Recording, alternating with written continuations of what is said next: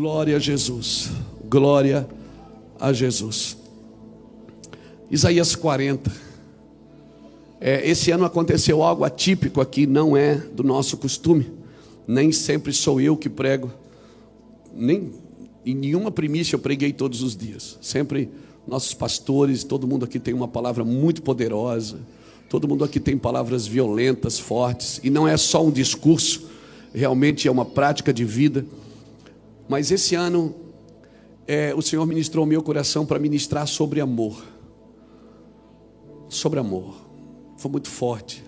A gente está vivendo isso, ou pelo menos está procurando viver, né?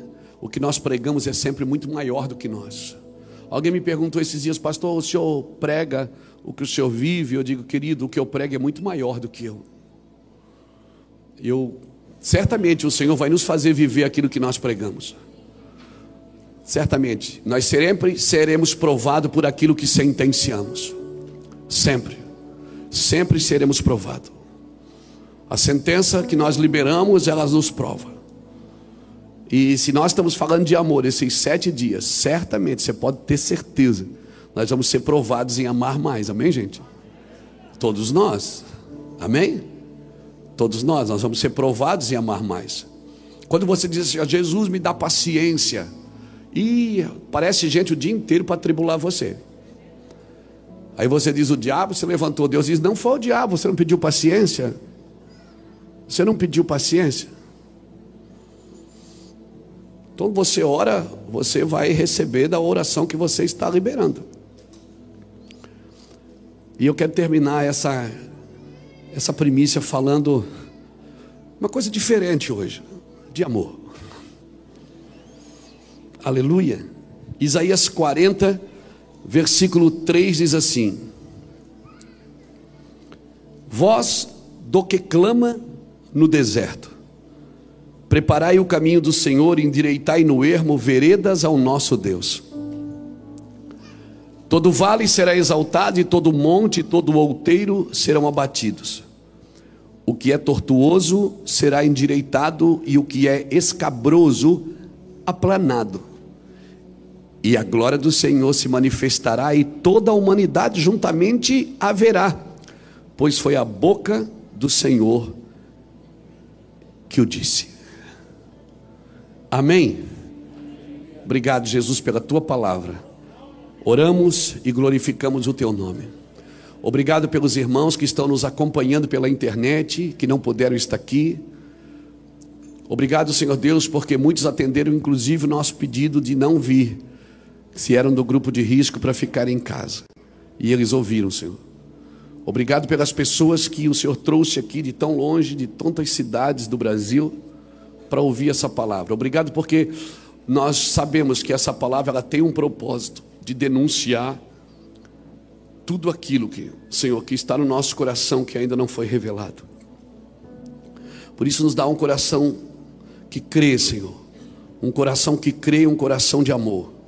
Nós louvamos ao Senhor por isso, Pai, e te glorificamos. Obrigado por estar conosco e nos abençoar tanto. Louvado seja Deus.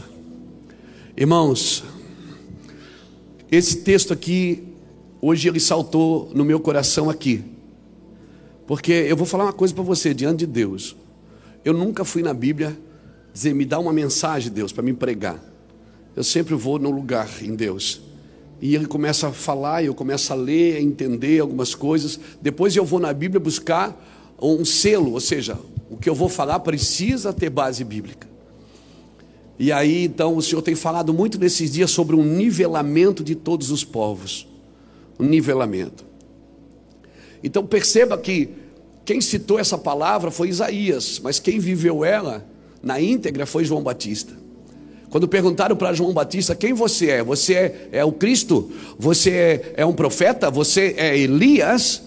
Ele disse: Não, eu sou a voz do que clama. Ele estava dizendo: Eu não sou nenhum desses que vocês estão perguntando, mas eu também estou na profecia. Eu sou a voz do que clama no deserto. Perceba que ele não disse que ele era a voz que clama, ele disse: É a voz do que clama. Ele estava dizendo o seguinte: A voz é minha, mas o clamor não é meu. O clamor é alguém gritando dentro de mim, dizendo: Fala isso, João.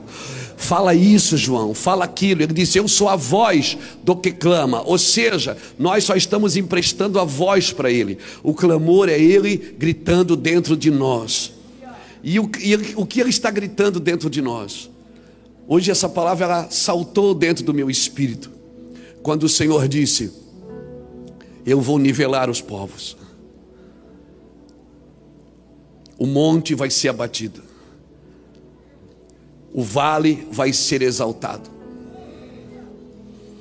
o torto vai ser endireitado, e o escabroso, sabe, aquele que não tem, não tem, assim, que não é, que não é liso, que não é plano, ele vai ser aplanado. E depois que haver um nivelamento, a glória do Senhor se manifestará e toda a humanidade o verá. Então, nós temos sempre que nivelar para cima, não para baixo. A prática do comunismo é nivelar para baixo. Mas a prática do cristianismo e a prática da Bíblia é nivelar para cima. É seja, se você tem glória, transfira essa glória para alguém. Se você tem recurso, abençoe a vida de alguém. Se você tem portas abertas, leve alguém com você. O comunismo quer nivelar, que é todo mundo igual, mas para baixo, não para cima. O Senhor quer nivelar a gente para cima, irmãos. E ele disse: o evangelho é para nivelar. E se você olhar lá no evangelho segundo escreveu João, quando João Batista se apresenta e diz: Eu sou a voz, eles perguntam: Fala quem você é, para a gente dizer para quem nos enviou. Ou seja, dá um título para você, você não tem um, dá um título. Você é Cristo? Não. Você é Elias? Não. Você é um dos profetas? Não. Então quem você é? Por que, que você batiza então? Ele disse: Eu sou a voz do que clama no deserto. Eu estou preparando o caminho do Senhor. E o Senhor veio. E novamente o Senhor virá. E ele vai precisar de novo que a gente empreste a voz e o coração para ele clamar de novo o que ele quer. Nós precisamos estar atentos a isso, querido. Então, eu não posso duvidar que Jesus vai voltar. Um cristianismo que não acredita na sua volta é um cristianismo furado. Então, a arte de duvidar é fácil de lidar com ela, porque a gente nós já nascemos com essa habilidade. Alguém me perguntava esse dia assim, pastor, o que é que eu faço quando eu tiver dúvida? Eu disse, tenha fé. Na dúvida, tenha fé. O que é que eu faço na dúvida? Eu tenho fé. Se eu não tenho clareza, eu acredito. Até que a clareza se manifeste. Porque o que eu faço agora tu não entendes, mas tu entenderás depois. Então, se você não tem clareza de muitas coisas, não inventa moda, só acredite.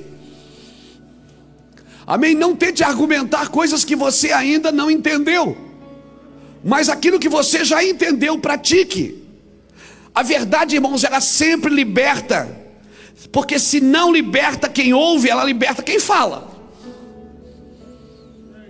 Mas daqui para lá ou de lá para cá, a verdade sempre liberta.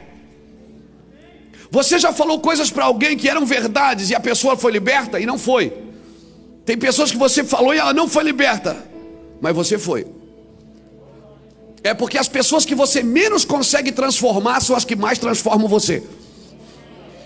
Porque o evangelho não perde viagem, irmão. Ou daqui para lá ou de lá para cá, a obra do Senhor é feita. Amém. Se não liberta quem ouve, liberta quem fala. Então, meu irmão, a vida é muito curta para a gente perder tempo odiando pessoas, odiando alguém. Amém? Pastor, mas o senhor, o senhor há de convir comigo que tem pessoas difíceis. Então seja você fácil.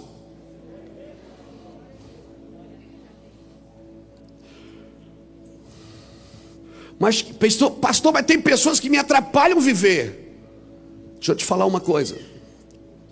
Tem pessoas que te atrapalham viver, mas Deus não te chamou para viver. Ele te chamou para conviver. E para conviver, você vai precisar de outra pessoa. Quando ele fez Adão, ele disse: Adão, você vai viver agora. Passou, o homem passou a ser. Quando ele soprou, o homem passou a ser o quê? Alma vivente. Pronto. Primeira parte do projeto estava pronta, viver. Mas ele olhou e disse: É, mas não é bom que ele viva só. Ele precisa conviver. Então, se você não sabe conviver, a sua vida é inútil. Essa é a hora que você diz: É eu, Jesus. Deixa eu te falar, querido. Se eu não aprender a conviver, viver não faz sentido. Amém? Não é bom que o homem viva só. A primeira narrativa negativa da criação foi essa. Não é bom que o homem viva só. Um Deus que diz que tudo é perfeito, e viu Deus que era bom, e viu Deus que era bom, e viu Deus que era muito bom. Depois ele diz: É, mas não é bom que o homem esteja só. E eu não falo isso só para casamento. Estou falando isso para relacionamento, porque não tem coisa mais curadora do que relacionamento. Essa música que o Reuel acabou de cantar aqui, somos corpos, e assim bem ajustado. Eu já vi de crente falar, isso não se canta na igreja, isso é uma falsidade. Não é, você sempre mede as pessoas por aquilo que você é. Se você não é verdadeiro, você vai achar que todo mundo também não é verdadeiro. Mas se você é verdadeiro, você os ama por aquilo que você é, sem esperar nada em troca. Eu amo não é porque você é bom, é porque eu fui transformado. E a forma de expressar que eu fui transformado é amando. Ah, mas tem gente que não merece. Nem todos merecem, mas todos precisam. Tem gente que vai ser amado por você porque merece, tem gente que precisa ser amado por você. Porque ela precisa ser amada e você também precisa amá-lo. Pegou no seu espírito? Então chorar por alguém é muito mais curador do que chorar sozinho. Porque Jesus não disse chora com os que choram. Jesus não disse chora sozinho, ele disse chora com os que choram. Chorar com os outros é curador cura ele cura você. Chorar sozinho é terrível, a não ser que seja pela glória de Deus, não é? Mas como é bom chorar com alguém. Procure alguém da sua casa que precisa chorar e chore com ele. Precisa alguém da sua casa que precisa se alegrar e se alegre com ele. Mas ele vai, eu vou, vou lá abençoar ele? Não, você também vai ser abençoado. Porque quando você chora com os que choram e se alegra com os que se alegram, você também recebe do benefício. Amém? Então, deixa eu falar uma coisa que parece uma heresia, mas não é. Nunca é tarde demais para se ter uma infância feliz. Torne-se uma criança. Mas não infantil, mas inocente. Eu estava lá atrás agora, lá no, no, no é que é, no, onde estão tá os estandes de missão, tinha uma criançada lá, o pau pegou lá, meu irmão. É, o negócio ficou estreito lá. Tinha um cearense brabo lá. Derrubaram as camisas das Áfricas, tudo. E... Não, estou brincando, fica tranquilo. E aí eu fiquei olhando. Dez minutos depois eu passei estava tudo brincando de novo. Eu disse, cadê o brabo? Já estava ali. Criança é assim, irmão. Amém? E aquele que não se tornar como uma, eu estou falando de inocência, não de infantilidade, porque ao mesmo tempo que a Bíblia diz para você se tornar uma criança, há uma conspiração no mundo para infantilizar a nossa geração, para não deixar que o homem cresça, para que não deixar que o homem tome o seu papel e a mulher tome o seu papel, que fica infantilizando e romanceando uma relação com Cristo. Não, o homem tem que ser homem, irmão. É selva, ele tem que, amém, tem que chupar prego. É verdade. A gente, quando era menino, se brigasse na rua, chegasse em casa, apanhava de novo. Porque tinha que ser homem. E está todo mundo aqui, feliz. Alguns não deram muito certo, mas está todo mundo bem. Deixa eu te falar uma coisa. Então nunca é tarde demais para você ter uma infância feliz. Leva, leva essa coisa para a inocência, irmão. Não, mas tem que ser prudente como a serpente. Mas tem que ser simples como a pomba também. Amém? O Senhor manda você viver na simplicidade e na prudência. Há um distanciamento de uma coisa para outra? Claro que há. Mas Deus mandou você fazer as duas coisas. Amém? Quando você perceber que você tudo, você está, você tá muita você tá, tem muita serpente na sua vida. Quando você perceber que, quando você perceber que tem muito de serpente na sua vida, talvez você precisa dar uma relaxada. É verdade, talvez você precisa dar uma relaxada e tornar-se mais simples em algumas coisas. Quando você vê que você está ficando muito simples, simplista, simplório, talvez você precise um pouco de prudência nas suas ações. Achar essa simetria, esse lugar, só o Espírito Santo pode te indicar, meu. Só Ele te conduz a esse lugar. Amém? Então, deixa eu falar uma coisa para você. Você não precisa de coisas para viver a vida. Você precisa viver a vida para aprender a usufruir das coisas que Deus ainda vai pôr nas suas mãos. Por isso que sobre coisas o Senhor mandou a gente governar. Por isso que no último dia da primícia a gente sempre traz presentes, sabe? Sempre traz coisas que eram importantes para a gente, para dar para alguém. Para quê? Para dizer que a gente está usufruindo a vida. Eu vou continuar sem isso. Eu vou continuar sem isso. Deus nos chamou porque parece que o cristianismo só sabe viver na fé, mas não sabe viver no amor. E não entendeu que a fé opera pelo amor. A fé opera pelo amor, irmão. A fé torna tudo possível, mas o amor torna tudo mais fácil. Pela fé é possível, mas pelo amor é mais fácil. É mais fácil. E Jesus está nos ensinando. Os seis dias nós passamos falando sobre o amor de Deus. Agora, amar a Deus não termina aqui, tem uma vírgula que diz assim: agora você tem que amar o teu próximo como a ti mesmo. Porque é impossível uma pessoa que ama a Deus e não se relaciona em amor com o outro. É impossível uma pessoa que ama na vertical e não ama na horizontal. Irmão, a cruz não é um objeto. Você tem uma cruzinha aí penduradinha? A cruz não é um objeto, a cruz é uma geografia. Vertical, horizontal. Isso é cruz. A cruz é o relacionamento do homem com Deus e do homem com o homem. Jesus me ensinou isso no Calvário. Jesus nos ensinou isso no Calvário. Jesus no Calvário, de um lado tinha um ladrão, do outro lado tinha outro ladrão. Um ladrão olhou para ele e disse: Ei, Tu não é o filho de Deus, por que, que você não tira a gente daqui? Desce da cruz aí, ó, tira nós também. Aí o outro, que disse assim: Eu não sei qual era o da direita e qual era o da esquerda, mas eu, eu sei que estava um de cada lado. Um disse assim, ó, depende do ângulo que se vê, né? De repente, um disse: Você não é o Deus, o filho de Deus, desce da cruz. E o outro disse: Cala a boca aí, ó. Nós estamos aqui porque nós merecemos. Mas ele não. Ele não fez nada, ele é inocente. E aquele homem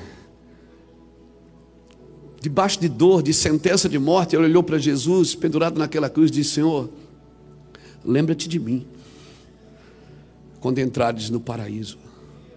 E Jesus, ninguém que bate na porta, Jesus deixa sem resposta, irmão. Jesus diz assim: ainda hoje, ainda hoje estarás comigo no meu reino. Deixa eu te falar uma coisa. Aquele homem que ficou xingando, ficou desafiando e ficou dizendo: desce daí, ó, dá uma resposta. Você não vai fazer nada. Jesus ignorou. Porque isso é evangelho. Uns vão pegar e outros não. Uns vão entrar e outros não. Uns vão querer e outros não. Uns vão, você vai orar, vão ser curados, outros vão morrer. Um vai dar certo, outros não vão. E você não pode parar, você tem que continuar. Jesus, aquele homem ficou xingando: desce, desce, desce faz alguma coisa. Jesus não respondeu ele. Mas aquele que disse, Senhor, eu quero ir para o teu reino, ele disse, ainda hoje estarás comigo. Ele não perguntou quantas casas você arrombou, quem você matou, você já usa, você usa droga, você adulterou. Não, ele só disse, ainda hoje. Ele não pegou o relatório que o cara tinha feito. Ele não respondeu o que queria descer da cruz, ele respondeu o que queria entrar no reino. Jesus não responde quem quer descer da cruz, ele responde quem quer entrar mais, quem quer entrar mais, quem está afim de entrar mais, quem sabe, quem percebeu que a morte não é o fim, quem percebeu que não vai parar na morte, que a cruz é uma passagem, a cruz não é um objeto, é uma geografia. A cruz é isso. Quando Jesus diz: Tome a sua cruz e siga-me, a palavra cruz ela vem da palavra estauros, ele não estava falando de estauros, ele estava falando portos, que quer dizer cargas de responsabilidade. Ele estava dizendo: tome a sua carga de responsabilidade e siga-me. E siga-me. Pastor, mas como é que uma pessoa teve muita fé e agora não tem mais fé? Estava equivocada a sua fé, porque o importante não é ter muita fé, é ter fé sempre. O importante não é ter muito amor, é ter amor sempre. Amém? É ter amor sempre. O importante é você dar continuidade sempre, sempre, sempre.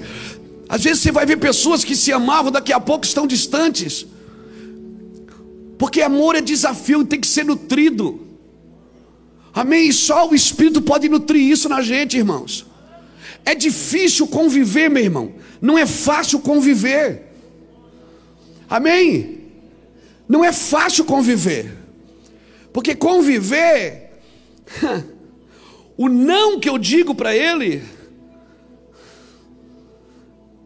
nem sempre cura ele, às vezes é para curar mim. O sim que eu digo para ele, nem sempre é para curá-lo, é para curar só, quem vai ser curado sou eu. Às vezes o não que eu estou dizendo para ele não está revelando quem ele é, mas está revelando quem eu sou. E às vezes que eu digo sim não está revelando quem ele é, está revelando quem eu sou. Por isso conviver é difícil, irmão.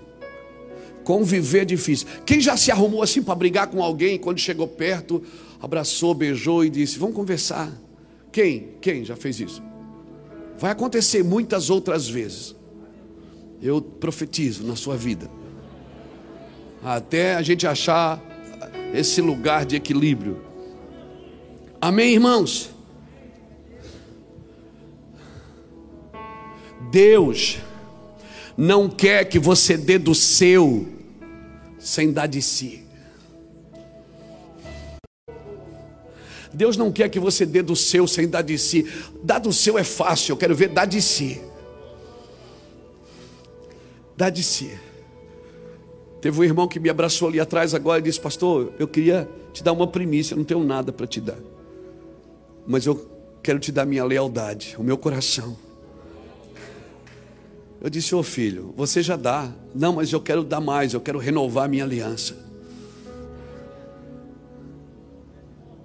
Porque tem gente que pode dar mais do que o outro, mas tem alguém que pode dar melhor. Aquela viúva que deu as duas moedas, ela não deu muito, ela deu tudo.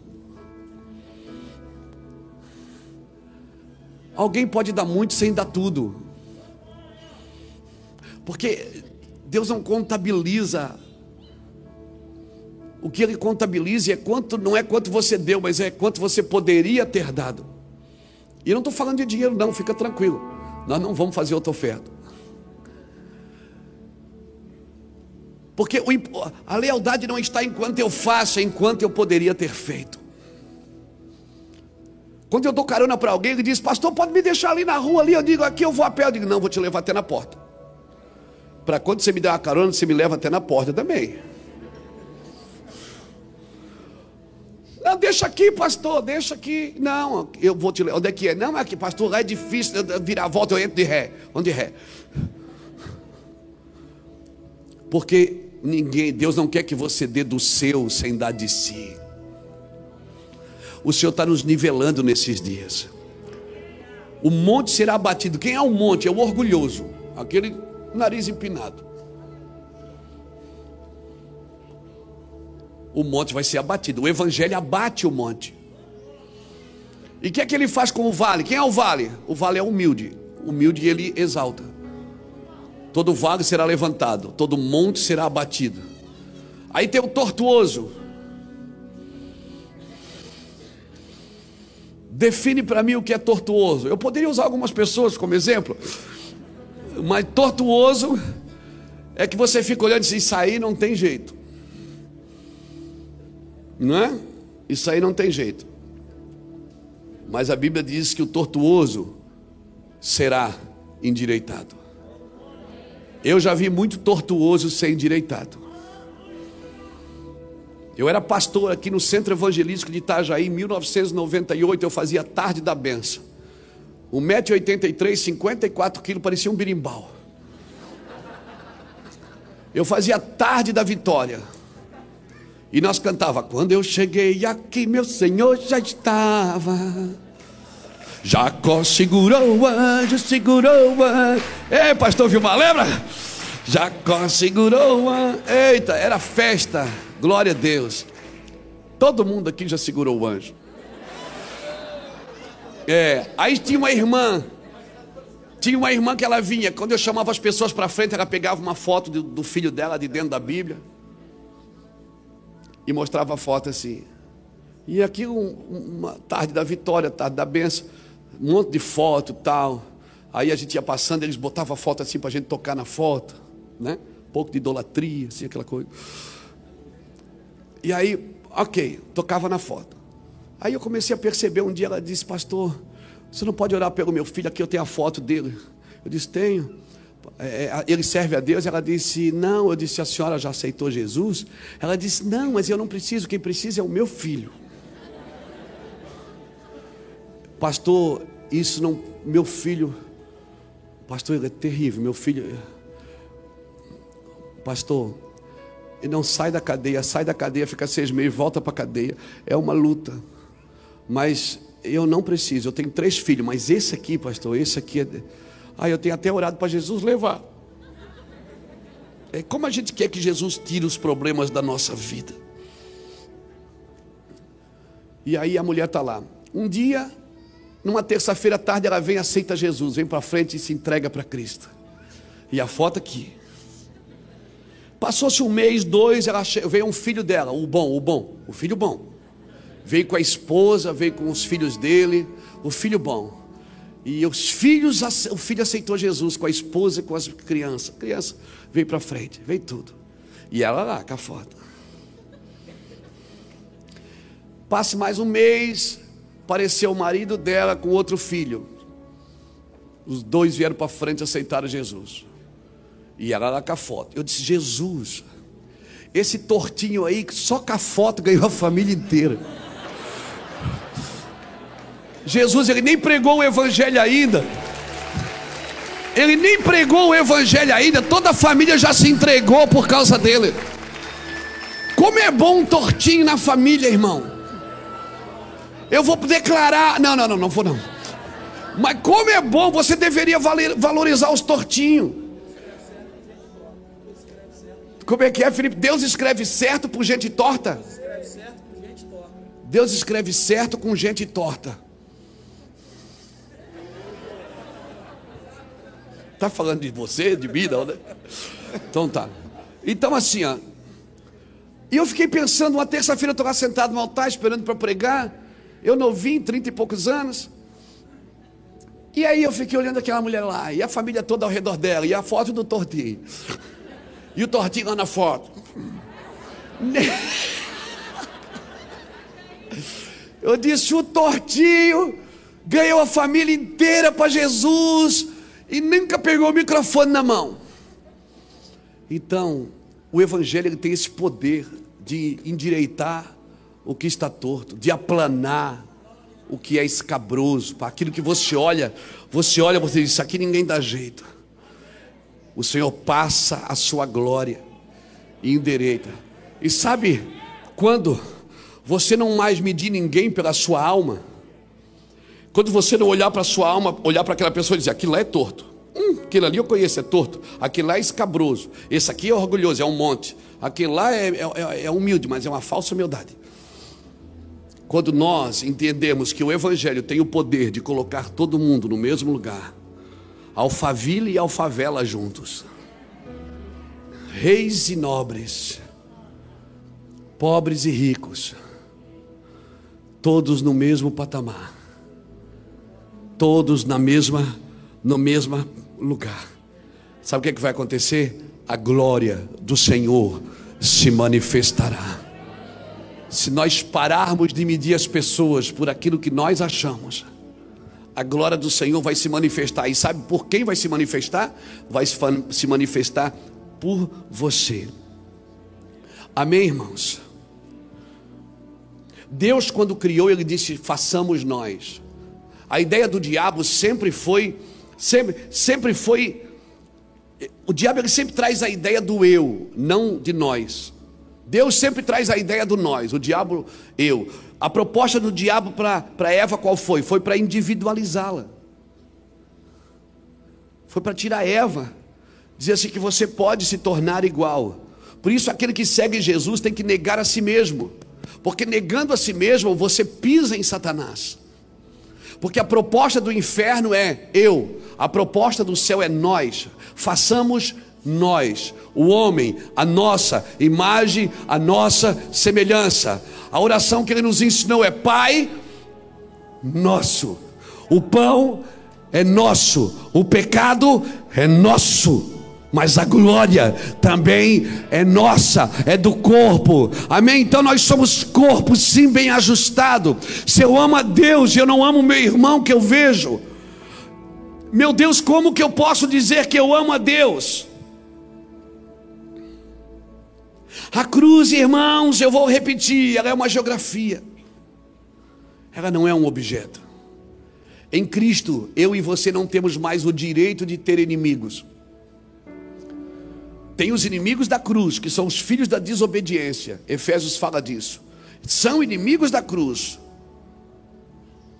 Mas eu, em Cristo, não tenho mais inimigo. Embora eles não comunguem da mesma fé, não propagam o mesmo Deus, não desfrutam da mesma presença, mas não são meus inimigos. Negue-se a si mesmo, querido. Que esse ano você aprenda a dividir a compartilhar, que você aprenda a estender a mão e não o dedo, que você aprenda a tomar o seu fardo de responsabilidade. Amém? Nós hoje não temos mais inimigos, nós temos cooperadores. Quer me faça bem, quer me faça mal. Nós já falamos isso aqui muitas vezes, porque isso tem sido a nossa plataforma. Jesus chamou Pedro de demônio e Judas de amigo. Pedro queria morrer no lugar dele e disse: Para trás de mim, Satanás. Você só entende as coisas dos homens, não entende as coisas de Deus. Judas foi no Getsemane entregá-lo entregá para a morte e beijou e ele disse: Amigo, faz o que tu tens para fazer. Porque vieste, amigo. E aí você fica em parafuso, porque o cara que quer morrer no seu lugar você chama de demônio. O cara que, que entrega você para morrer você chama de amigo. Meu amigo é aqueles que me ajudam, que cooperam para me empurrar para a cruz, quer me façam bem, quer me façam mal. Mas todo aquilo que, me, que contribui para me empurrar para a cruz, pra, eu não fui para a cruz para ver a crucificação, nós somos chamados para ser crucificados com Cristo. Irmão, eu tenho muita expectativa nesse ano. Nós estamos vivendo a pedagogia de Deus. Como Deus foi pedagógico em 2020 como Deus permitiu coisas para nos ensinar princípios, como Deus permitiu dor, permitiu sofrimento, como Deus permitiu perdas para nos ensinar sobre esse ministério que é o ministério da igreja, e parece que a igreja perdeu, é o ministério da reconciliação.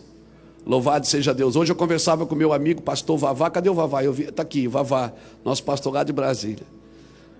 O Vavá é o cara que faz todo mundo ficar de bem. Quando a gente tem alguns pastores lá que de vez em quando dá um desentendimento, quem é que vai? Vavá.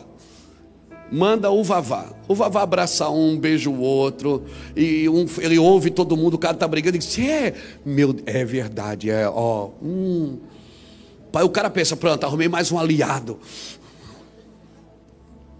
Quando você aconselha pessoas, quando nós aconselhamos casais, nós não escolhemos um lado, nós escolhemos o lado do casamento.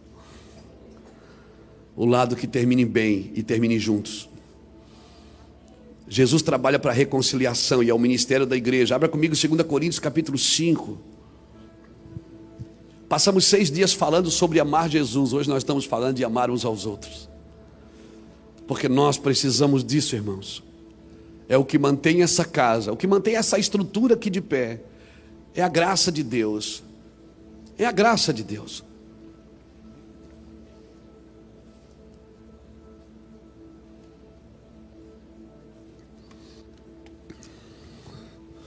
Aleluia.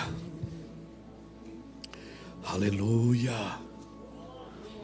Oh, escutei um glória a Deus. Aleluia. Oh, aleluia. 2 Coríntios, capítulo 5. Eu vou começar a ler do versículo 13, mas depois você lê o versículo 11 em diante na sua casa. Mas eu vou ler o do 13 que diz assim: ó, Se enlouquecemos, é para Deus, e se conservamos o juízo, é para vocês. Ou é para vós. Pois o amor de Cristo nos constrange, julgando nós isto: um morreu por todos, logo todos morreram. E ele morreu por todos para que os que vivem não vivam mais para si, mas para aquele que por ele morreu e ressurgiu. Assim que daqui por diante, olha isso, assim que daqui por diante, assim que daqui por diante a ninguém conhecemos segundo a carne, ainda que temos conhecido a Cristo segundo a carne, contudo já não o conhecemos deste modo. Portanto, se alguém está em Cristo, nova criatura é. As coisas velhas se passaram e tudo se fez novo. E tudo isto provém de Deus que nos reconciliou consigo mesmo por amor a Jesus Cristo e nos deu o ministério da reconciliação. Isto é, Deus estava em Cristo, reconciliando consigo o mundo, não imputando o homem os seus pecados, e nos confiou a palavra da reconciliação, de sorte que somos embaixadores da parte de Cristo, como se Deus por nós rogasse. Rogamos-vos da parte de Cristo que vos reconcilieis com Deus. O seu ministério é reconciliar pessoas com Deus, é reconciliar pessoas com pessoas. Se você tiver que perder alguma coisa por isso, perca, não tem problema. Mas desde que as pessoas fiquem juntas, fiquem bem. Amém? Se eu tiver que renunciar por causa das pessoas se manterem juntas, esse é o nosso propósito. Nós sempre falamos isso aqui. Nos tornemos que Deus nos permita nos tornar massa mole que junta tijolo duro. Esse é o propósito a ninguém conheceis segundo a carne. Sabe o que, é que Paulo está falando? Para você ter o ministério da reconciliação, você não pode olhar para esse homem, para esse homem e ver a carne dele, você tem que ver o espírito dele. A ninguém conheceis segundo a carne, porque se você olhar segundo a carne, você vai julgar roupa, você vai julgar tatuagem, você vai julgar a barba, você vai julgar o cabelo comprido, você vai julgar a cara, olha que cara de raiva, ó, você vai julgar os olhos, você vai julgar tudo mas a ninguém conheceis segundo a carne.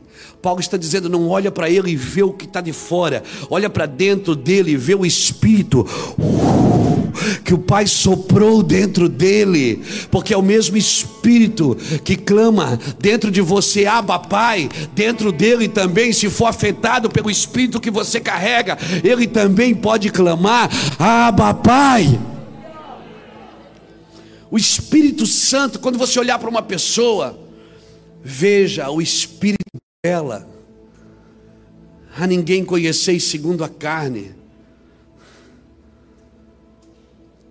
Porque Jesus não olhou para você segundo a carne. Por isso que aquele que muito perdoado, muito ama. Só você sabe quem você era. Só você sabe de onde você saiu. Só você sabe o que Deus já fez por você. Como você vai negar o mesmo amor para alguém que precisa tanto como um dia você precisou? Como você vai negar isso a alguém que Jesus foi lá, entrou naquele buraco e tirou você de lá? Aleluia! Como nós vamos negar amor é claro, você não vai conseguir ajudar todos, nem todos vão compreender o amor de Deus que flui através da sua vida, nem todos vão ser tocados, talvez ainda o cálice da ira de Deus não se encheu em alguns, mas você não tem nada a ver com isso. Você não pode apontar uma pessoa e dizer: Isso aí não é salvo, isso aí não é convertido, isso aí. Quem é você para julgar? Você não sabe. O amor de Deus só olha para si mesmo. Quando ele olha para a Bíblia, ele vê um espelho, não uma janela. Ele não vê a vida dos outros, ele vê só a sua. Cristianismo é Deus curando você e Deus curando pessoas através de você. Nós somos chamados para redimir, não para controlar.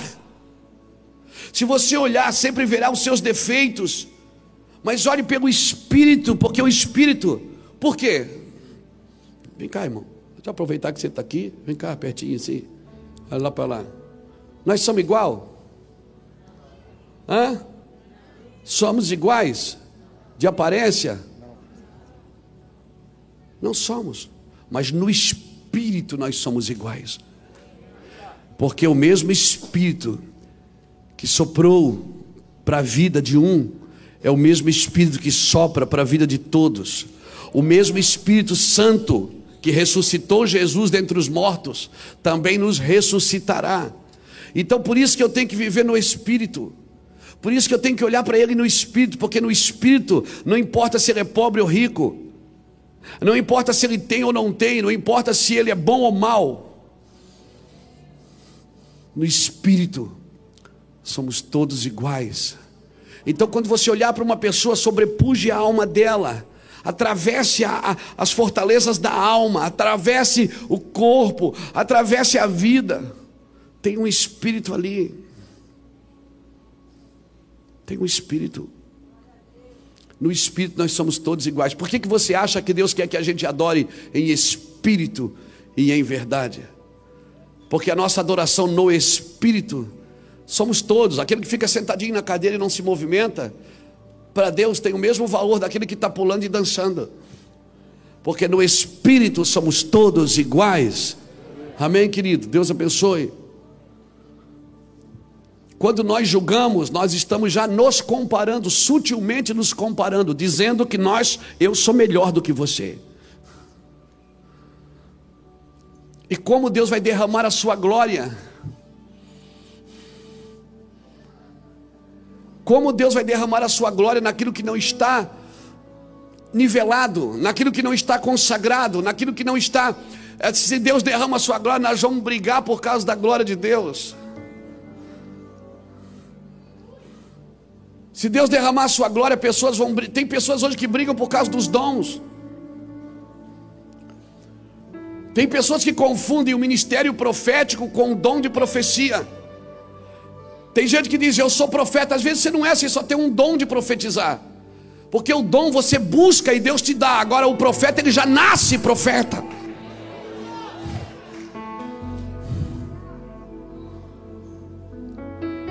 O dom de profecia profetiza para as pessoas. Assim diz o Senhor para você, meu irmão.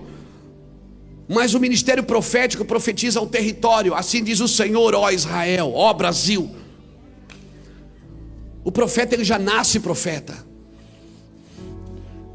O dom não, o dom você busca. Buscai com zelo os melhores dons.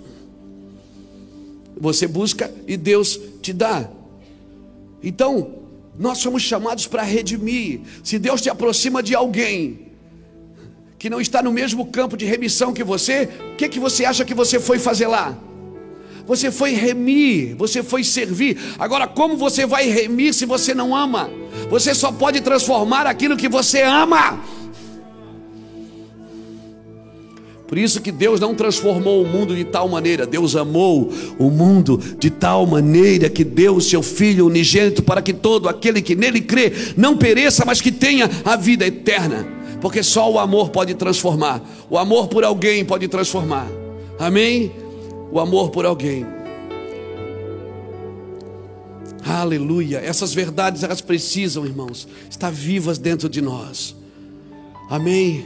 Nós fomos chamados para redimir, não para controlar. Não pense que a presença evangélica em uma sociedade, a presença evangélica numa sociedade não significa que ela que haverá transformação naquela sociedade. Porque o avanço do reino de Deus não é por possessão da terra, é por entendimento. A igreja ela não foi desenhada para controlar, ela foi desenhada para levedar toda a massa.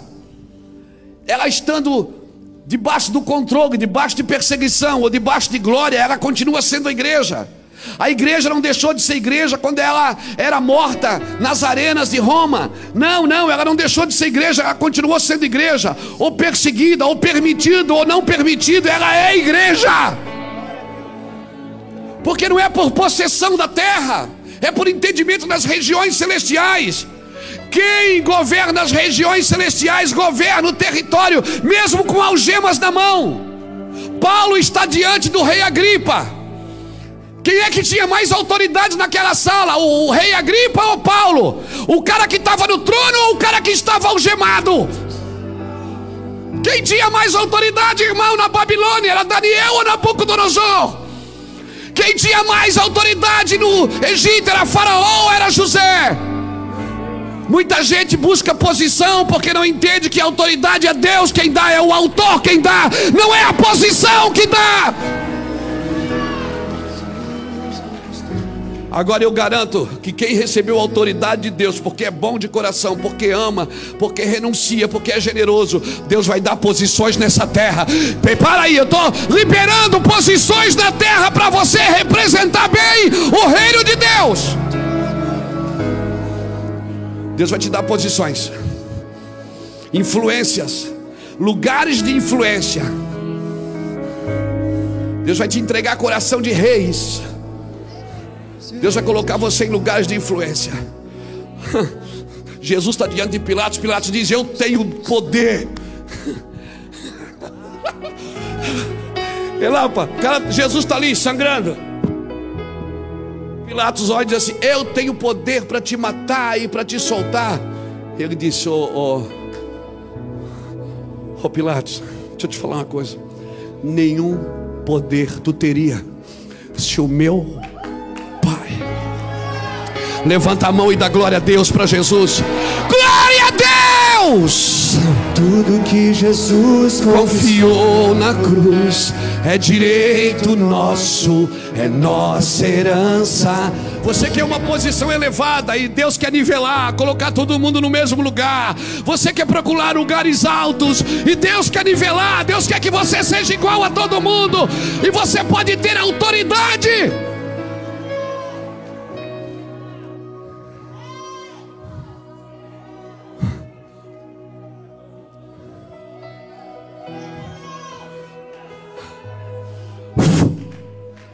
Solta, solta, solta. Eu sinto a unção de Deus aqui. Libera, libera, libera. Libera a glória de Deus aí. Libera, libera. Solta, solta, solta a unção. Isso. Enche esse lugar da tua glória, Yeshua. É sua. Enche esse lugar com o teu fogo.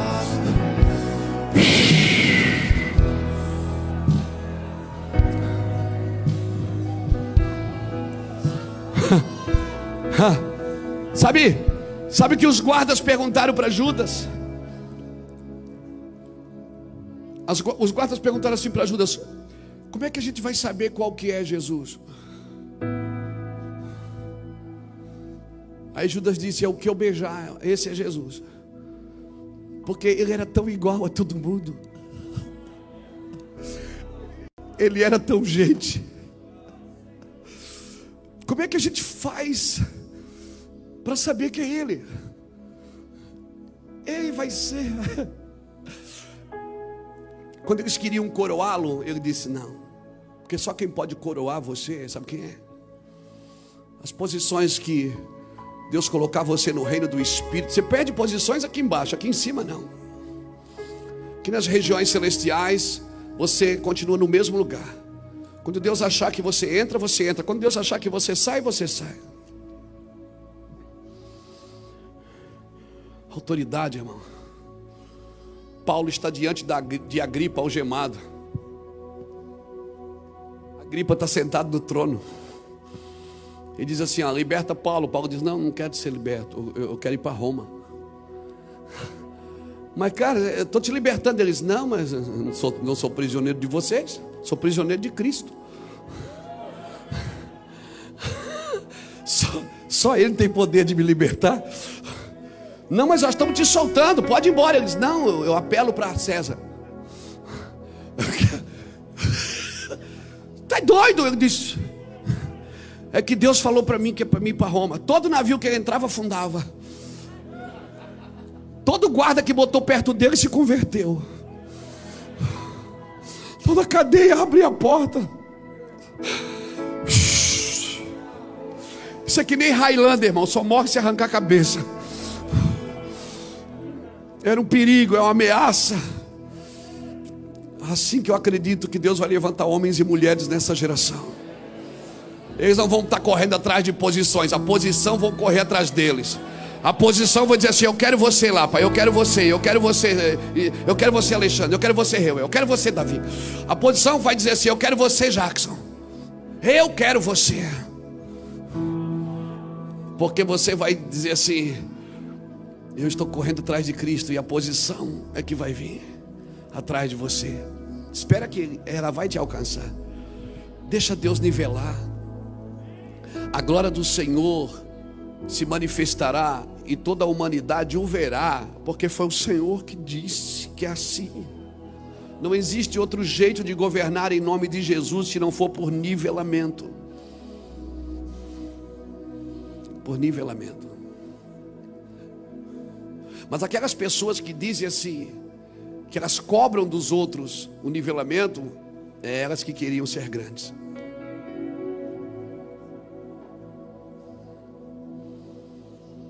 Quando as pessoas cobram dos outros algumas posições, elas sempre estão partindo a partir delas. Irmãos, a igreja não foi desenhada para controlar. A igreja foi desenhada para levedar toda a massa. E é sempre de dentro para fora. Nós não fomos chamados para controlar, fomos chamados para redimir. Pastor, mas aí nós não precisamos de estratégia? Não precisa estratégia. Nós temos que ter estratégia, Jackson. Meu irmão, eu não conheço ninguém mais estrategista do que o Espírito Santo. Por que, que o Pentecoste desceu em Pentecoste, na festa da colheita? Porque estava cheio de gente em Israel, em Jerusalém. Tinha 17 nações em Jerusalém. O Espírito Santo disse: É hoje. Mistério. Por que, que você acha que o primeiro milagre de Jesus foi num casamento? Porque estava cheio de gente. Por que, que você acha que desceu fogo? Quando um homem sozinho subiu no Carmelo e enfrentou falsos profetas de Baal e de poste ídolos. O fogo desceu com Elias no meio de muita gente. O Espírito Santo é a pessoa mais estratégica que eu conheço. Então eu não preciso fazer nada para atrair pessoas. Porque pessoas que são atraídas por entretenimento, elas se desviarão quando o entretenimento acabar. Eu só preciso é ser cheio do Espírito Santo. Você não precisa fazer promessa furada. Ó, oh, hoje não deu, mas semana que vem vai estar um pregador aqui com a gente e Deus vai dar vitória. Não, Deus vai dar vitória agora, meu amigo. Você não precisa fazer nada para atrair pessoas, Deus traz as pessoas. Porque o Espírito Santo é estratégico, o Espírito Santo derramou o Pentecostes da festa da colheita, porque Israel e Jerusalém estavam entupida de gente. Ele disse: Eu vou fazer no meio do povo. Jesus no casamento fez o primeiro milagre. Davi derrubou o gigante na frente do exército de Israel para ser respeitado. É assim que Deus faz. Por isso, você não precisa ser estratégico para atrair gente. Vão fazer isso, vão dar umas línguas de sogra vão fazer na igreja noite da pizza, noite, não, não precisa. As pessoas vêm. É só pregar o evangelho da verdade, o evangelho da justiça. E depois vão comer pizza. Irmão, às vezes, não, eu preciso falar. Às vezes, tem pessoas que batem aqui atrás no nosso escritório para pedir uma cesta básica. A gente tem assistência social aqui com a Alessandra, ela atende pessoas aqui quase todo dia. Pessoas que precisam de ajuda. Que, que ela precisa para ganhar a cesta básica? Ela precisa pedir. Eu não acredito que você tem que forçar a pessoa a vir num culto para ela ganhar a cesta básica. Mas eu já fui em lugares que tinha que fazer o culto, a pessoa está lá no culto, com o filho no colo, com o filho no outro, sem comer, esperando o culto acabar para ganhar a cesta básica, porque tem que filmar para mostrar. Quando você for ajudar alguém, leve o seu coração antes de levar a sua câmera. Quando você for ajudar alguém, você tem que deixar Jesus exalar por você. Quer mostrar? Pode mostrar, não é pecado. Mas a, o propósito não pode ser esse. A Bíblia diz: dá quem te pede. Ele não diz dá quem merece. Ele pediu dá quem te pede. Então, meu irmão, como que Deus vai nivelar se nós, Jesus é o caminho, a gente quer ser o pedágio? Jesus é o caminho, a igreja quer ser o pedágio, ela quer cobrar coisas que Jesus não cobra. Aleluia! Então, querido, nós precisamos dos mesmos sentimentos que nos comoveu, que nos moveu. Lembra quando a gente orava e jejuava e não era para pedir nada, era só para ser mais crente? A gente só orava e jejuava para mortificar nossa carne, para que o espírito resplandecesse. A gente só orava e jejuava, não era, não era campanha de jejum e oração para ganhar alguma coisa. Era campanha de jejum e oração para ficar com Ele, só para ficar com Ele. A gente trocava comida pela oração, é só isso. A gente trocava uma noite de sono para ficar com Ele, não tinha campanha de pedir, a gente não ia buscar bênção, ninguém ia a lugar nenhum buscar bênção. Lembra disso? Quem lembra disso? Louvado seja Deus. Meu irmão, você não precisa ser intelectual para Deus te dar as instruções dele. É claro que Deus tem os seus intelectuais, mas você não precisa ser um para receber as, as instruções de Deus. Você precisa ser alguém rendido ao Senhor. É claro que o Senhor tem os seus intelectuais que vão atuar em esferas intelectuais e vão ser bem-sucedidos e vão ser usados por Deus em lugares estratégicos. Mas se você não foi chamado para isso, você não precisa entrar nesse lugar porque você acha que tem que ser assim. Você só precisa se render a Deus. Apenas obedeça às instruções de Deus. As instruções vão deixar o caminho de Deus claro para você, o que Deus deseja. E eu oro para que o Senhor nos conduza nessa sensibilidade de chorar com os que choram e se alegrar com os que se alegram. Eu tenho orado para isso. O Senhor nos dá esse coração nos dá esse coração. Os ajuntamentos desses dias, não é para Deus derramar um vinho novo, Deus derrama um vinho novo em nós, não, o vinho novo virá, irmãos. O derramamento desses dias é para preparar o odre, para suportar o que Deus vai fazer. Tinha gente que ia seguir Jesus já só pelo pão. Tinha ou não tinha? Não tinha, Davi? Tinha gente que ia atrás de Jesus só porque tinha pão e peixe. Mas mesmo assim, ele não deixou de dar pão e peixe. Porque Jesus nunca criou um padrão para as pessoas irem com ele. Você só quer pão e peixe? Tá bom, vou te dar pão e peixe. Ele nunca deixou de servir pessoas porque a intenção delas estava equivocadas. Mesmo assim, ele serviu ele só deixou claro. Essa não é a ideia original. Eu quero terminar aqui. Abra comigo Mateus 5.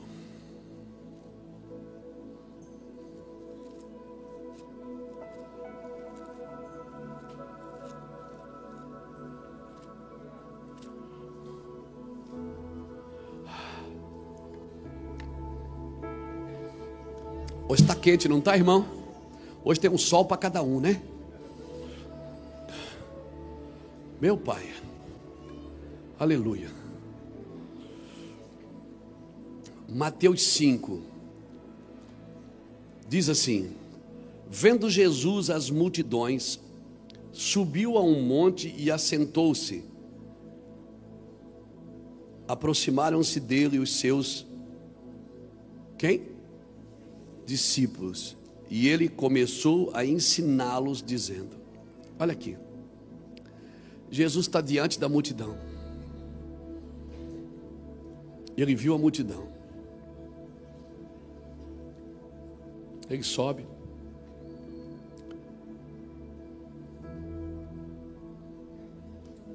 Senta com os discípulos. Ele deixou a multidão lá embaixo. Ele senta com os discípulos. Alguns alguns teólogos afirmam que era Pedro, Tiago e João somente, mas amém. Eles afirmam Jesus sentou com os discípulos e começou a ensiná-los. Jesus, ele não ensinou para fora sem ensinar para dentro. Nós estamos entrando num lugar, irmãos, que a nossa casa, nosso ministério, a nossa empresa precisa estar tão encharcada de amor. Nós precisamos ensinar para dentro. Essa palavra de amor não é para as multidões. O problema de Jesus não é o pecado, porque o pecado Jesus perdoa. O problema de Jesus é o engano. É mais fácil tirar uma pessoa do pecado do que de uma meia verdade. É mais fácil tirar do Egito do que de Babilônia. Por isso que do Egito ele foi buscar o povo, da Babilônia não. Ele disse: sai dela, povo meu. Da Babilônia o Senhor não, ele não foi buscar o povo. Ele disse: sai daí, povo meu. O povo que foi para a Babilônia foi dez tribos. Dez tribos foram para a Babilônia. Só saiu 50 mil pessoas. Por quê? Lá na Babilônia, eles aprenderam a negociar.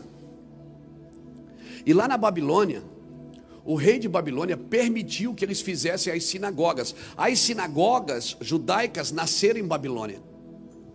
E na sinagoga você podia ler a Torá, você podia cantar, você podia ministrar, mas não podia ter é, sacrifício, porque o rei da Babilônia não permitiu sacrifício nas sinagogas, porque só poderia adorar os deuses da Babilônia. Sacrifício era só para os deuses da Babilônia. Então, o povo acostumou a negociar, a ler a Torá, a cantar, mas não tinha mais sacrifício, não tinha mais altar. E aí, quando abre-se a porta para eles voltarem para restaurar o templo e Jerusalém, eles não voltaram. Por quê? Porque eles se acomodaram na fé. Eles eram o povo de Deus? Eram, mas estavam acomodados na fé.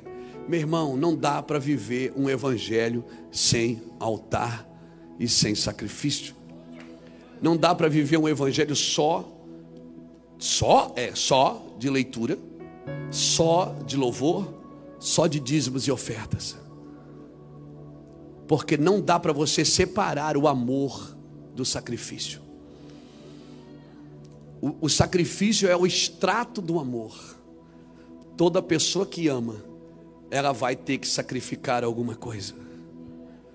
E que esses sete dias, meu irmão, esses sete dias fiquem registrados no nosso coração. Mateus 5, capítulo 5, capítulo 6, capítulo 7 Todo mundo que pergunta, pastor, por onde eu começo a ler a Bíblia? Eu sempre digo, Mateus 5, 6 e 7, é a constituinte do Evangelho. É a palavra que o Senhor dá aos seus discípulos. A multidão quer muita coisa, mas os discípulos têm que viver o que está em Mateus 5, 6 e 7. Os discípulos, os interessados, os desprendidos. E aí, sabe como é que ele termina Mateus 5, 6 e 7, ele termina no versículo 24, falando dos que ouvem e praticam, e dos que ouvem e não praticam. Ele diz que os que ouvem e praticam são semelhantes ao homem que constrói a casa sobre a rocha. Vem a chuva, se levantam os mares, dão contra aquela casa os ventos, mas ela não balança. Mas o homem que ouve e não pratica é semelhante ao homem que constrói a sua casa sobre a areia. Sopra os ventos, sopra os mares, Levantam-se os rios, dão contra aquela casa e grande a sua ruína. A sua ruína. Percebam, nós estamos vivendo num cenário que está tendo duas construções: a casa da areia e a casa da rocha. O cenário do Cristo que está voltando e o cenário do anticristo que está nascendo. Que lado você vai escolher? Porque a casa que está sobre a rocha é idêntica à casa que está sobre a areia. Pastor, como então eu vou saber qual é a casa da rocha? Você só sabe depois de uma grande tempestade. Você só sabe depois de um grande pavor. É necessário que os mares, o caos se instalem para você saber que fundamento você está firmado. É necessário que os, o, o caos se instale, porque a tempestade revela quem está no barco com você, para onde você pode correr. Então, não se não, não se impressione com a casa, porque as duas são iguais. O Cristo e o anticristo, eles se parecem. Só que um promete vida sem altar, sem sacrifício, um nivelamento igual, igualdade, direitos iguais para todos. Mas essa não é o nivelamento que a Bíblia diz. O nivelamento que o Senhor diz é um espírito igual para todos.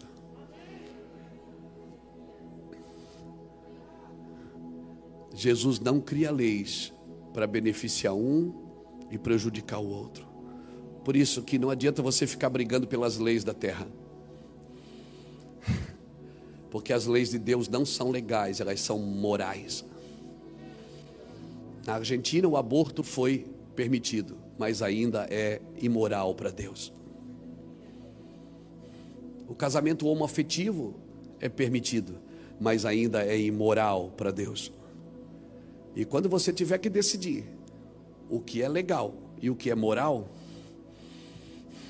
tem coisas que elas vão se tornar legais, mas elas ainda são imorais. E aí, o vento vai bater na sua casa. Mas fica tranquilo.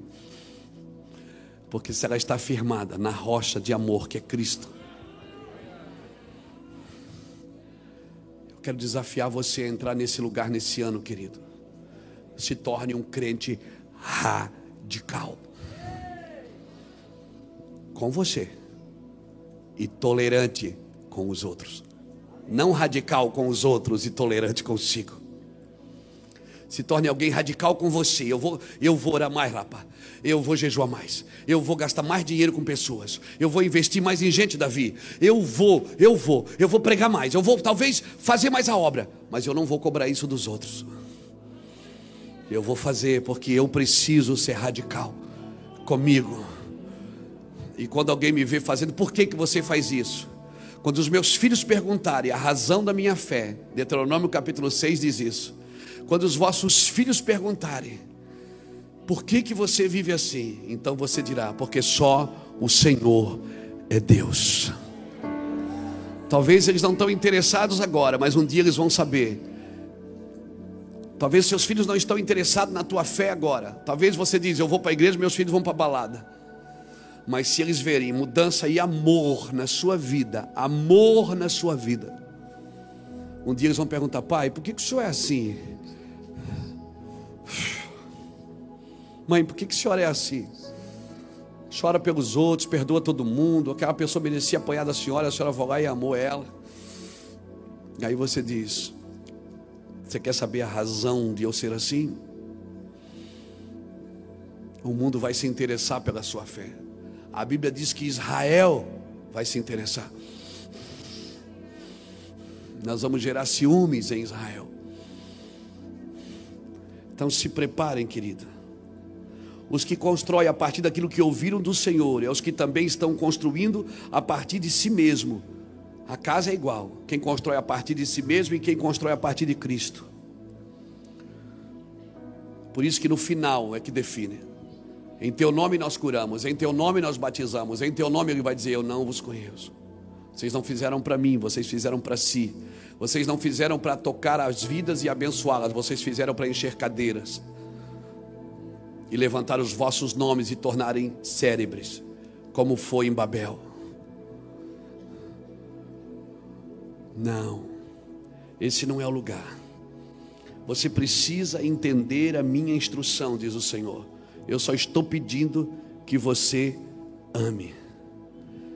Amém e amém. Feche seus olhos um pouquinho onde você está. Peça isso para o Senhor. Senhor, nesses dias, eu quero amar mais.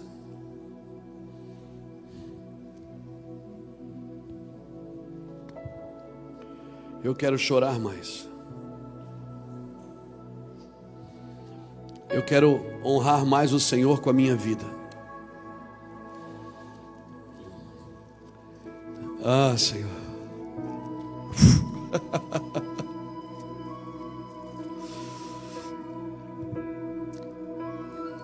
Rogalabashori amanda ralabarabara.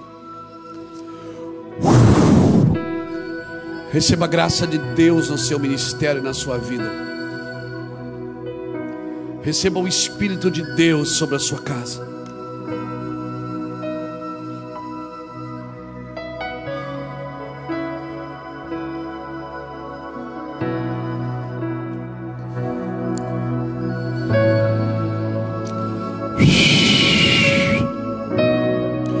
Vinde, tornemos ao Senhor, porque Ele fez a ferida, mas sarará. Vinde, tornemos ao Senhor. Vinde, tornemos ao Senhor. Leva-nos em lugares em Ti, Senhor. Eu oro por todas as pessoas que estão doentes aqui ou na sua casa. Nós oramos para que um manto de cura toque a vida de cada um agora. Nós oramos para que essas palavras que foram ministradas aqui nessas nove reuniões, desde a virada do ano, no café de pastores e os sete dias de primícia, todas as palavras apontando todas elas para Cristo, levantando Cristo como a centralidade do nosso Evangelho. Cristo é a centralidade da nossa vida. Ele é o centro das minhas vontades e das suas vontades, deveria ser pelo menos. Eu oro para que a cura reine sobre a sua casa.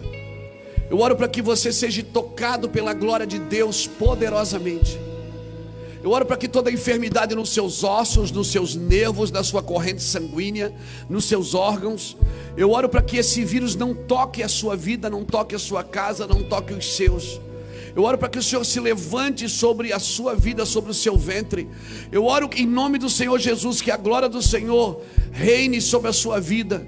Em nome de Jesus Cristo. Eu oro para que a presença de Deus seja exaltada nas suas atitudes, seja edificada nas suas palavras. Em nome do Senhor Jesus, que a presença de Deus reine sobre a sua vida. Em nome de Cristo, nós oramos em nome de Jesus Cristo que a presença de Deus reine sobre a sua vida. Nós oramos por todas essas pessoas que estão aqui, por todos esses pedidos de oração, Senhor, sobre a vida de cada uma delas. Nós oramos, Senhor Deus, por todos os pedidos que foram colocados aqui durante a semana. Pai, nós pedimos a tua bênção sobre as famílias, pedimos a tua bênção a todo aquele que está lutando contra o Covid, todo aquele que está lutando contra esse vírus infernal, Senhor, em nome do Senhor Jesus Cristo que atacou a nossa geração, em nome do Senhor Jesus Cristo, Senhor, visita a vida dessas pessoas, visita, Senhor Deus, a vida desses homens, dessas mulheres que estão em UTIs, estão em respiradores, estão, Senhor Deus, doentes não só de Covid, mas também alguns que estão com câncer, alguns que estão em estado terminais, Senhor, pessoas que estão morrendo a cada dia, Senhor. Pai, nós pedimos a tua graça sobre eles, pedimos a tua unção sobre eles, pedimos o teu favor sobre eles, Pai, em nome do Senhor Jesus Cristo. Visite-os agora com cura, com milagre, com unção, Deus. Sim, Deus, sopra o teu ar, sopra o teu ar, como o Senhor soprou lá em Adão no, no Éden. O Senhor colocou o homem no jardim da vida, o Senhor colocou colocou o homem no paraíso. Sim, Deus sopra de novo o ar no pulmão deste homem, desta mulher. Sopra o ar, Senhor Deus, de vida sobre eles. Devolve a vida, Senhor, para que se arrependam, para que vivam ao Senhor sempre. Em nome do Senhor Jesus Cristo, manifesta a tua graça e o teu poder. Toca aquele que precisa de arrependimento, toca aquele que precisa de vida, troca aquele que precisa de recurso, toque aquele que precisa ser tocado pela tua presença e pela tua glória, Pai, em nome de Jesus. Amém, irmãos. Nós vamos ceiar. Eu quero pedir que os irmãos que vão entregar a ceia venham aqui na frente. E depois então da ceia, você que trouxe um presente para alguém, uma oferta para alguém, faça isso. Amém? Mas depois, quando nós liberarmos aqui, que daí a gente vai terminar a reunião, tá bom? E você que nos acompanhou desde casa, esses sete dias, eu quero pedir para todos vocês que têm redes sociais, propaguem essas palavras, propaguem, façam pequenos vídeos, coloquem nas, nas suas redes, coloquem nos seus canais, isso propague, escreva, faça, divulgue o Evangelho, divulgue o Evangelho. Não use isso para levantar recurso para você, mas propague o Evangelho. Propague o Evangelho, irmãos, em tudo que você fizer. E você que veio em sete dias para estar conosco, que o Senhor te devolva o dinheiro que você gastou para estar aqui, com passagens, com estadias, que o Senhor te devolva esses recursos de uma forma sobrenatural que você tenha para dar a muitos em nome do Senhor Jesus. Eu declaro sobre a sua vida. 2021 é um vai ser um ano diferente, irmão. Nós cremos que vai ser diferente. Nós cremos que vai ser diferente. Nós cremos, nós estamos nos preparando. 2019 foi um ano que nós nos preparamos para 2020. 2020 Deus foi muito pedagógico com todos nós, nos ensinou coisas profundas nos ensinou a chorar com os que choram e nos alegrar com os que se alegram. Eu peço que você não entre em 2021 desanimado, triste, desanimado com tudo porque você teve experiências negativas em 2020, mas que você entre em 2021 acreditando no poder de Deus. Amém. Deus vai nivelar, irmãos. Ele está nivelando. A glória do Senhor vai se manifestar. Só depende da gente. Se a gente permitir se você achar pontas de orgulho em você, se permita ser tocado. Amém? Se você achar que precisa ser endireitado, deixa Deus endireitar. Se você achar que precisa ser aplanado, deixa Deus aplanar. O Evangelho é perito nisso. A glória de Deus é perita em fazer essas coisas. Vamos nos permitir ser tocados, ser alinhados. Eu quero louvar a Deus por todos os obreiros. Amém? Que esses dias serviram tão, com tanta dignidade aqui deixaram as suas casas, ficaram sete dias, os irmãos lá do estacionamento, na chuva. Voluntários, irmãos, irmãos, ah, você não sabe, mas tem empresário lá, dono de empresas lá com guarda-chuva na mão, botando você para dentro da igreja. Nós louvamos ao Senhor por todos os irmãos que voluntariamente têm dado vida a essa casa, têm se, se doado, porque tem dado seu tempo, tempo é vida. Nós queremos agradecer a todos os ministros de louvor do Van Music, amém? que se dedicaram, que estiveram aqui. Teve gente que estava aqui todo dia, todo dia ministrando, cobrindo, e eu louvo a Deus por isso. Quero louvar a Deus por todos os membros dessa igreja, por todas as pessoas que nos seguem na internet, por todas as contribuições, por todas as ofertas que entram pelos QR Codes, que entram pelas contas do ministério, pessoas que se sentem agradecidas e nos honram com seus recursos. Obrigado, queridos. Nós prometemos a você, nós vamos gastar tudo. Vamos gastar tudo. Em nome de Jesus. Quero louvar o Senhor pela vida de cada um de vocês que tem servido esta casa em 20 anos, irmãos. Nós estamos de nível, 20 anos. 20 anos aqui nesse púlpito falando a mesma coisa. E às vezes eu prego aqui domingo tem gente que diz assim: Meu Deus, pastor, que palavra foi essa? Eu digo: Eu já preguei isso. Como tem gente que está aqui que diz assim: Ô oh, pastor, me lembro quando Deus te usava. Aquela época que Deus te usava. O Senhor já me abençoou tanto. Eu dou risada. Diz que é, irmã? É. É, Deus, como Deus te usava, pastor.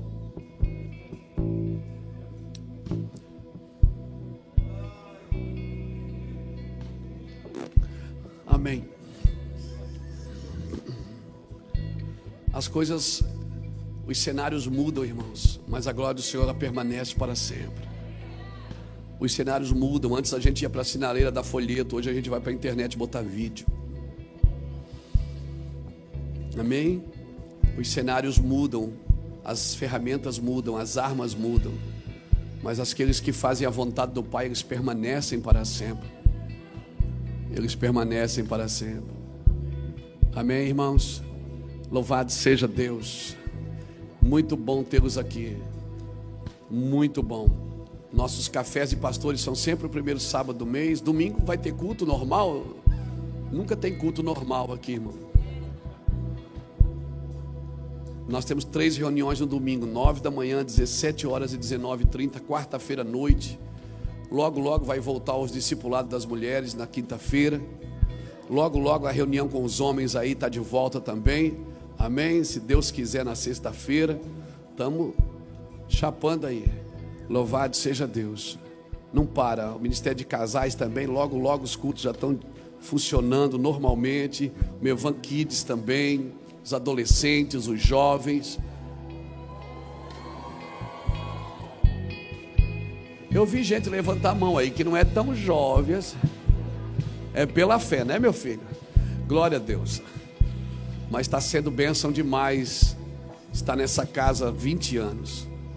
Ver seus filhos crescerem. Alguns a gente já fez o casamento, já apresentou os seus os filhos de quem a gente já casou. É lindo demais ver as gerações crescendo e a gente envelhecendo, se gastando e se deixando gastar como uma vela acesa, que mantém acesa, mas vai se consumindo. E nós louvamos ao Senhor por isso, porque é assim que tem que ser. Amém, queridos? Que felicidade. Louvado seja Deus. Que bom. Apesar de todas as guerras, todas as lutas, todas as perdas que nós tivemos, mas o Senhor ele sempre será e sempre vai ser fiel. Todos já pegaram? Todos já pegaram? Lá, lá atrás também? Lá na cantina todos já pegaram também? Lá também? Oi? Estou entregando. Vamos esperar todo mundo pegar. Me dá um toque aí quando todo mundo pegar lá também. Glória a Deus. Queria que vocês dessem um aplauso pelos irmãos que ficaram lá, que não conseguiram entrar e não foram embora, ficaram aqui e assistiram pelo telão. Abate, não, é bate palma de crente. É, eu sei que não dá para bater palma com o copinho na mão, né? Deus abençoe. Eles não foram embora, irmão, e lá não tem ar condicionado. E eles ficaram ali. Nós queremos agradecer a vocês. Certamente Deus vai honrá-los Graças a Deus. Obrigado. Pegue o seu pão, querido. Fica de pé comigo, fica.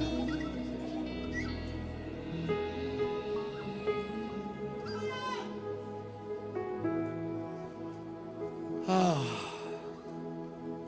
acabou. Está acabando, né?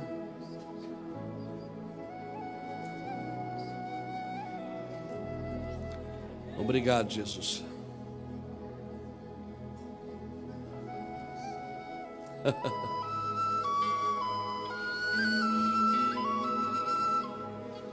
Levante sim seu pão. É sem fermento, feito de propósito. Pai, obrigado. Obrigado porque chegamos aqui. Perseveramos sete dias de oração, sete dias de clamor, sete dias de intercessão, e sabemos que alguma coisa vai mudar a partir de amanhã. Se não mudar em algum lugar, mas vai mudar nas nossas vidas. Por isso participamos do pão, em nome do Pai, do Filho e do Espírito Santo.